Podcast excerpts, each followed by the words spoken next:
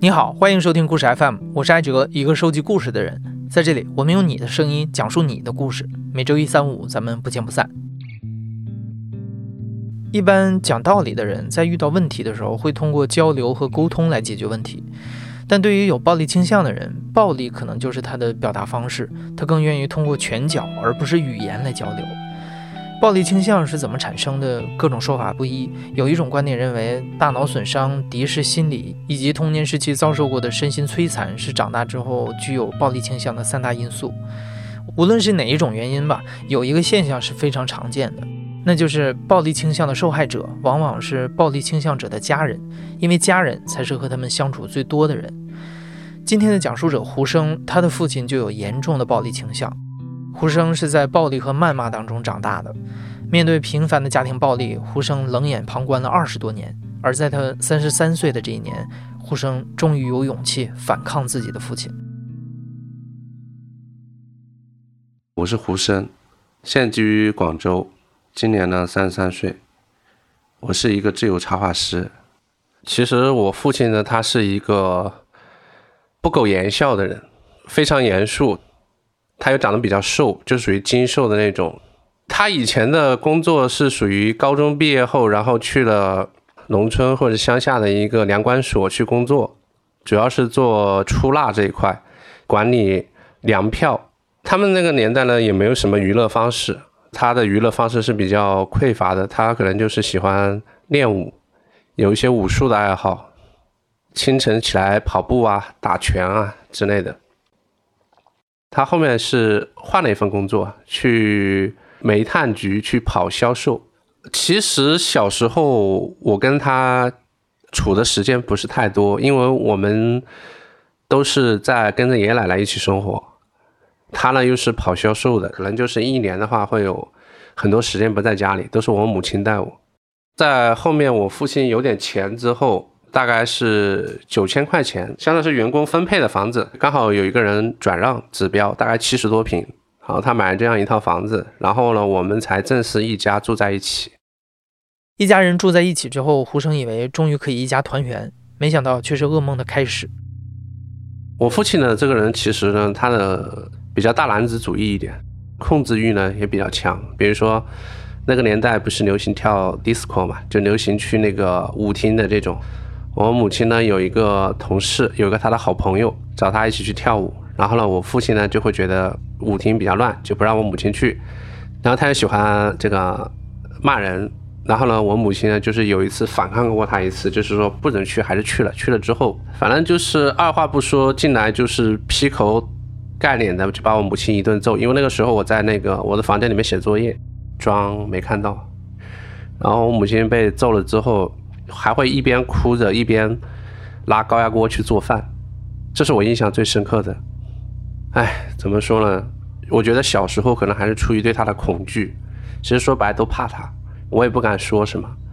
因为小时候呢不听话呢也被他打过，他打我的话，我可能觉得这种东西是教育。因为以前的话，我们中国是有这种俗语嘛，叫“棍棒出孝子”。印象中有一次是我。不听话逃学，然后他打完我之后，他还把我妈揍了一顿，说我妈不会管。我是出去鼓足勇气跟他说：“我说你要打就打我，不要打我妈。”然后他跟我说了一句，叫我滚进房间去。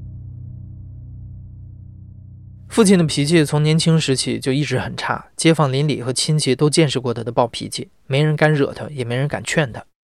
我父亲这个人，他以前也是学过武的，所以说他。打人的话是没有轻重的，就说一件很小的事情吧。小时候他带我去那个我爷爷他们家街头去买香蕉，那那个时候可能商贩动了一下秤，他呢回来复秤，复秤不对劲之后呢，就把我二伯一叫，他们两个人，他一去人家那里去，什么都不说，就拿块砖直接把人家朝人家背一拍，然后把人家拍的吐血。就是这一次是当时是把我吓住了，就说你买个香蕉而已。把人家摊砸得一塌糊涂，然后人家也是一脸血。目睹父亲暴打摊贩之后，胡生对父亲的恐惧更深了。回到家更是不敢多说一句反驳他的话，任由父亲打骂自己和母亲。而且在胡生的印象当中，自己的性启蒙也是因为从小就常听到父亲对母亲的言语羞辱。我上初中的时候，我有一天去去我爷爷家去吃饭，然后我妈就把我拉到爷爷家旁边那个小房间，然后我妈给我看一个病历单，就说你爸在外面乱搞了，染了一些病，过给我了。我那个时候初一。然后呢，我妈就一边说一边哭。我妈说：“你爸不认账，非要说这个事情是我在外面沾花惹草、生活行为不检点做成的。我这个病可能要做一个小手术，但是具体是什么病，我当时我也比较小，我也不在我的理解范围内，我也不知道，可能类似于性病之类的东西。我妈去做了一个手术，做完之后呢，在床上躺了两天就去上班了。”做完这个手术之后，把这个病历结果放在上面。这个病历结果呢，大概就是写的是证明他是被传染的，而不是他是主病因体。然后他说，我爸看了一下，什么也没说。后面呢，他们两个人双双下岗了，原体制公司把他分配到了一个煤矿里面去工作。我妈呢，就是在外面菜市场。卖菜做过一段时间的生意，起早贪黑做生意。那个时候我已经初三了，他把我妈带到他那个煤矿里面去，就叫我妈在煤煤厂里面去捡煤。然后呢，我妈呢就是也是一个比较勤劳的女性，在那里也是种菜啊什么的。我爸是一个比较多疑、内心敏感的人，可能他的观点，我个人认为就是我的老婆除了能跟我在一起之外，不能跟其他任何人去说话。然后有一天呢，他在不远处看到我妈在菜园子里面跟别人，我爸的一个男同事打个招呼，说了一句话，就只是说了一句话而已，什么都没做。回去了之后就把我妈打了一顿。还有一些时间他会去辱骂我的母亲，他会说：“你的女性的生殖器不值钱，你是不是可以随便跟别的男人去卖，去这样去做？”我当时听了之后，肯定是身心都是不适的，但是我也不知道是不是因为那个年代的一些思想，一些比较传统、一些比较封建的思想，然后把它变成这样。全家庭的话，可能都笼罩在那种比较紧张、说话小心翼翼、比较沉闷、没有什么很和谐的那种大家庭的那种生活氛围。我们不敢开玩笑，因为我们可能开玩笑开了一个点，他忍受不了，可能他就直接上来动拳头了。那一次是下学回来到家里，他其实呢，刚开始回家还好好的，在厨房里跟我妈说了说说话，然后呢，可能就是他会喜欢用我们方言叫撩剑，就是突然去把人家拍一下、打一下，去打我妈，就开玩笑那种去打。但是可能下手下的有点重，然后我妈可能就还回去了。还回去之后，他整个人就马上就变了，就开始暴打我妈。但是当时呢，好巧不巧，就是因为我们家那个电视在主卧里面公放嘛，刚好那天公放的时候，就是那个主持人在说家暴的事情，就是一个女主持人呼吁啊，大家的父母要和谐共处，避免一些家庭矛盾的产生。我不知道是不是这个点刺激了他，他闹得更凶，他打的也更凶，动静特别特别大。然后那个时候又是刚好是做晚饭的时候，我妈呢，反正就是就只会哭嘛，她也不敢求救，就会有邻居隔壁邻居过来敲门，就是我爸的一些同事啊，敲门敲防盗门，他不开，关着门继续在那里打，肯定就会有一些男同事嘛，就我们喊一些叔叔伯伯啊，就开始踹门，就把那个防盗门把它砸开了。砸开了之后，里面还有一个木门，敲木门他也不开，然后他看到人家要把门就踹进来了，他就直接躲到我房里去，他把我也拉到我房里去，然后让我躺在床上睡觉，他躲到我床底下，他跟我说，待会有人让你敲门，开门你不能开，你不准开，然后他就躲在我床底下，他也不出声，也不吭声，就装我不在，我的房门呢他是反锁了，最后呢，伯伯叔叔呢是从旁边的。阳台就他们主卧的阳台，然后跨到我房间的这个窗子上，拿手电筒在照，就叫我名字，说你爸呢？我说我爸不在。然后叔叔就说你把门打开。我刚开始没有应，后来他们踹了几次之后啊，我也不知道当时我是怎么了，我就出去把门开了。但是我门一开，我我就回头一看，就看到我爸马上快速的出来，就把他的房门再一关，就把我的房门再一关，然后把我也关在客厅外面了。然后我当时就看到什么情况呢？就看到我妈肿着个脸坐在那个客厅里面，然后身边的一些阿姨啊安慰她，当时就说就把我妈带走了。当时也没报警，因为以前的话这种事情。至少是在我印象里面，我们那个地方是没有人报警的。我妈一走呢，我在房间里面在睡觉，我也没跟我妈走。然后那一次，其实我妈已经出走了，这是我有印象里面他们第一次出走，也是唯一一次。那次就相当于进入我们说的所谓的，就是用我们现在的话来说，就是离婚冷静期。就是我也不说我不跟你过了，我们也不走，我们也没拿离婚证，但是呢，就是我不跟你来往。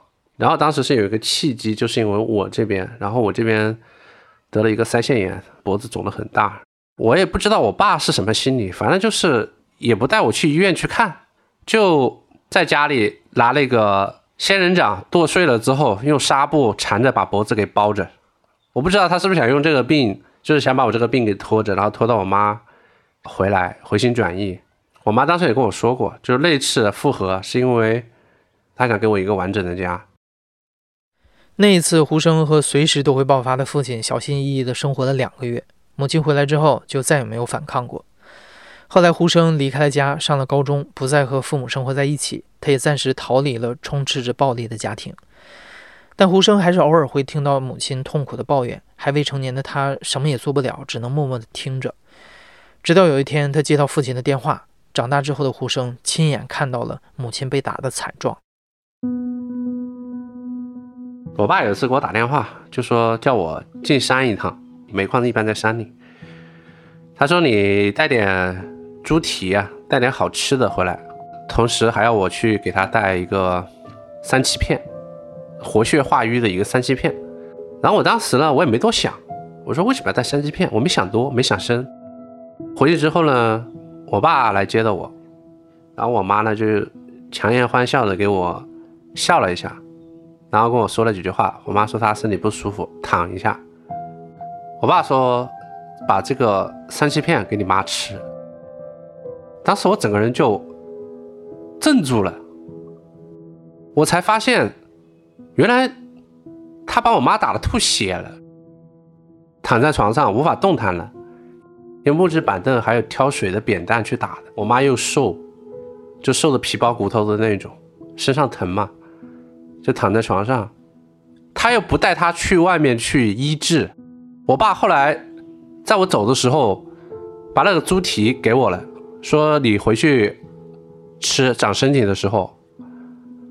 我回高中学校宿舍的时候，我就把那个猪蹄丢在那里了，我就放放任它臭掉烂掉，我最后直接把它丢了。我妈跟我说，她也找过这个单位的一些工会、一些妇女协会啊。工会主席也找过他，警告过他说：“你再这样打你老婆的话，我们要依法，就是我们要报警，让你工作都没有。让他注意一下他自己的言行。如果说你过不下去、过不了的话，两个人离婚都可以。但是我觉得这个事情对他来说并没有什么起到一些什么威慑，或者让他去转变。”其实，作为家暴这种家庭来说，其实我们都是从犯。作为一个子女来说，我好像什么都没做过。我是作为一个非常冷血的旁观者，在旁边默默的看着，看着他去施暴，看到我母亲身上遍体鳞伤。其实，说实话，我觉得挺失败的，因为有时候他发脾气啊，就会在外面摔椅子啊，或者说骂我妈呀。我们都是选择沉默。我当时选择就是关在房门里面一个人看书，无论他在外面怎么样去打杂，怎么去骂人，我都不会去管他。我觉得主要很大一部分原因还是出于恐惧，内心比较怕他，而且小时候你不能选。在我们家的话，大家都是尽量的想办法去找一些能够让他开心的点，比如说我这边学习成绩好一点，就报喜不报忧嘛，考一百分就去找他，考九十五分都要把卷子藏起来。我今年是三十三了。跟他相处的这么多年里面的话，唯一他真正开心的一次的话，就是大学拿到录取通知书，也不会怎么表现，就是那种逢人就去说，哎，你看我儿子考上什么什么学校啊，就是这种。当时有个亲戚呢，偷偷的跟我说了这么一句话，他说：“幸亏你是拿了个一本的毕业证书，你如果说是拿了其他类的话，你爸可能当时就会要在家里闹了。”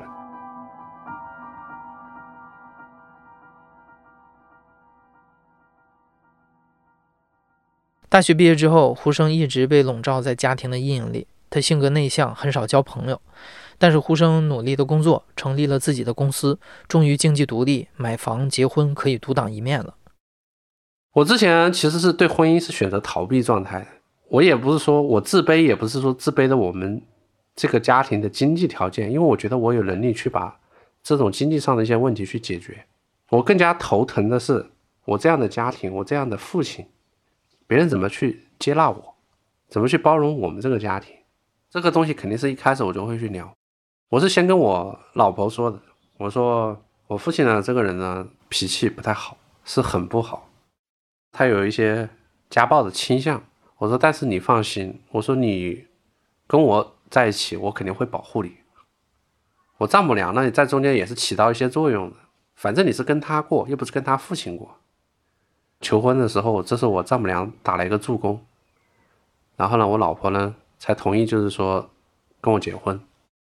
就是我很憧憬他们家庭的这种，用我的话来说，就是正常家庭的这种该有的家庭氛围，什么事情都是好说好商量。可能让我回归，最后决定去结婚，去组建新的家庭的想法，也是因为我觉得这是我人生中至少是童年比较缺失的一部分。父亲的暴力行为并没有因为呼生的独立而停止，他反而变本加厉，甚至去干扰呼生刚刚组建起来的新家庭。我天天就想的是，我怎么样做出一些成绩，让我的父亲呢开心一点、高兴一点。这样的话呢，我少受罪，我的母亲跟着他也少受一些罪。我想努力得到他的认可，但是我后来会发现，无论我赚多少钱，我做成怎么样，他到最后他还是一成不变的。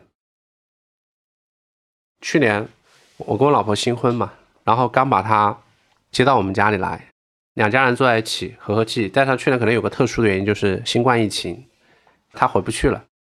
我们要长期的生活在一起，没几天她就原形毕露了。丈母娘他们是湖南的，然后做的菜可能会比较咸一点，口味比较重一点，她就硬吃。吃完之后，直到有一天晚上她。忍受不了了，就突然连喝了两瓶牛奶，喝完之后呢，就把那个牛奶的纸盒子啊朝那个垃圾桶里面一丢，丢完之后就一脚朝那个垃圾桶踢过去，没有预兆，什么过程都没有，就突然很生气的踢垃圾桶，踢完之后呢，就是把他自己的水壶啊、衣服一收一穿，穿了一走之后，把防的防盗门非常用力、死命的一就是一带。走的时候跟我丈母娘跟我们招呼都不打，就那么走了。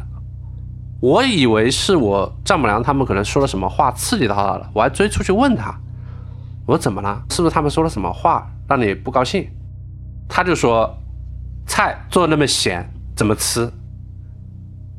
这一次是两家第一次聚在一起，他都没有忍过去。然后呢，他又要面子，他第二天呢，他就故意不去我们家吃饭。把我妈带着从整个跨两个区步行，像苦行僧一样的，最后走不动了，就坐了个公交回来的。在外面走了一天也不吃饭。我问我妈，她说：“你们今天吃了什么？”她说：“你爸就带了几个香蕉，我们就跟着啃了。”你觉得很奇怪。第二天坐到一起，然后我丈母娘就还问他：“哎呀，是不是这个饭啊做的不好啊？这个没关系啊，你跟我们讲一下嘛，我们就好好弄一下嘛。他又要面子，又像个没事人一样的说啊，没什么，没什么，可以的，挺好的，挺好的。去年胡生把父亲和丈母娘都安抚好之后，今年过年胡生又把父母接到家里。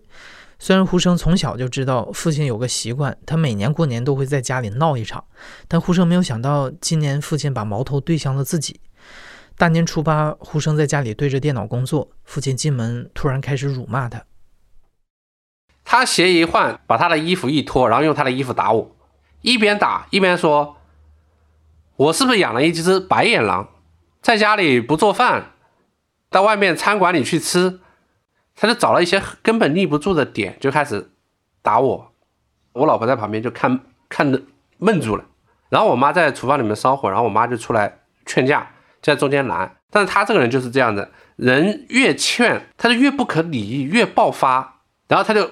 说了好多好难听的话，然后说你信不信，我把你现在所有的这一切都搞得最后什么都没有，看到我像要把我杀了一样的，声音又大，他把房子门打开在的，周边邻居全部都在那里看是怎么回事，然后他就又开始抄着我家的板凳在对着地板在砸猛砸，在那里跟我推攘，我当时就意识到一个点，就是我不能再这么放任他这么再下去了。我当时真的是忍不了了，我说你出去。这是我第一次人生中第一次，我敢于就是说正面去反抗他。然后他就跟我说：“我今天就要赖在这里，我看你把我怎么样。”打我的时候，看到我的那种眼神，就好像我不是一个人，而是一个小动物，可以任他摆布。任他去击打的这种，说实话，当时我挺难受的，我心都，我整个心都死了。看到过小时候有几次打我，我都反正看到他的眼神之后都会害怕，都会回避啊。但是这是我第一次正视他，我就盯着他看，然后他会有一些挑衅的动作，用他的身体不断的冲撞我，说来呀，你打我呀。然后他跟我扯的时候，把我的衣服也撕烂了，把我的衣服撕烂了两件，把我的电脑也砸烂了。我就把他往外面去推，然后我妈拦在中间。我把他推到门口的时候，他就随手抄了一个装着矿泉水的瓶子，对着我的头死命的砸了两下。他当时把我砸的时候，我整个人我就懵了，当时就耳鸣了，整个人就懵了。那个时候我也不能动手打他，为什么？因为我妈一边拦一边说：“他是你父亲，他身上有病，你不能打他。”然后我老婆看到这个症状，实在是受不了了，打电话报警了，还不是我报警。后来民警来了，他还在我家骂骂咧咧的，而且他这个人也很狡猾。民警问他作案工具在哪里，他说我没打人啊。然后我妈呢也在旁边劝阻说：“哎，这是家务事。”我妈一说这句话，我整个人又又无语了。当时警察就把我们带过去调解，也没有做笔录。备案都没有备，把他带到派出所里面去。那我就坐在左边，他坐在右边。然后警察说：“你们今天为什么发生这样的事情？”然后让他说，然后他就编了一堆理由。就这次之后，当时因为我被打了嘛，我也很很气愤，加上他的理由又站不住脚，然后他又在派出所那里狡辩。我就跟他说：“我说如果说你这样的话，我觉得你不配当我的父亲，我要跟你断绝父子关系。”然后他说。那你把我培养你的钱还给我，我说可以啊，我走法律流程，法院判我该赔你多少钱，该还你多少钱，我还给你。在我的眼里，他已经反正就是他没有把我当做是是他的儿子，没有把我当成是他的亲人，就对待一个陌生人一样。那我对待他的态度也是这样的，也是陌生人。那当时警察问我说你要怎么样，我说我要验伤。我想的是，我给他留一个存根。你打家人，你家暴这么多年都没有人制裁过你，都没有人法办过你，让你没有证据啊！打完之后都是选择原谅，又不去就医，又不去验伤，像他把我妈打成那样，要我去送三七片。派出所的民警给我的建议都是避开他，搬到一个。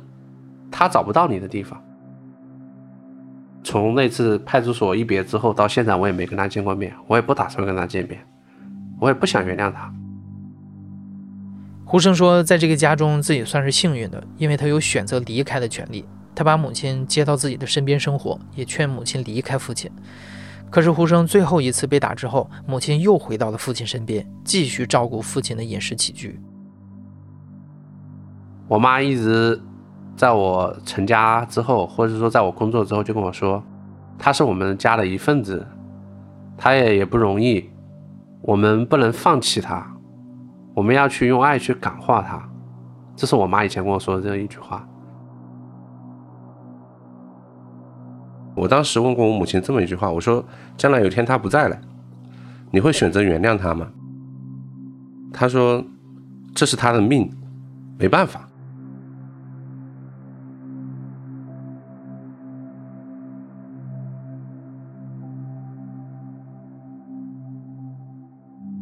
今年是中国反家庭暴力法正式实施的五周年，家暴还是无时无刻的在发生。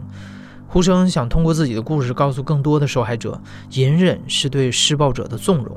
家暴受害者在受到伤害的时候，要敢于反抗，学会用法律武器保护自己和自己的家人。如果你也生活在这样的家庭里啊，不要再隐忍，你可以在网络上找到很多求助的办法，比如最简单的就是拨打妇联的妇女维权热线幺二三三八。你现在正在收听的是《亲历者自述》的声音节目《故事 FM》，我是主播艾哲。本期节目由马达制作，声音设计孙泽宇。感谢你的收听，咱们下期再见。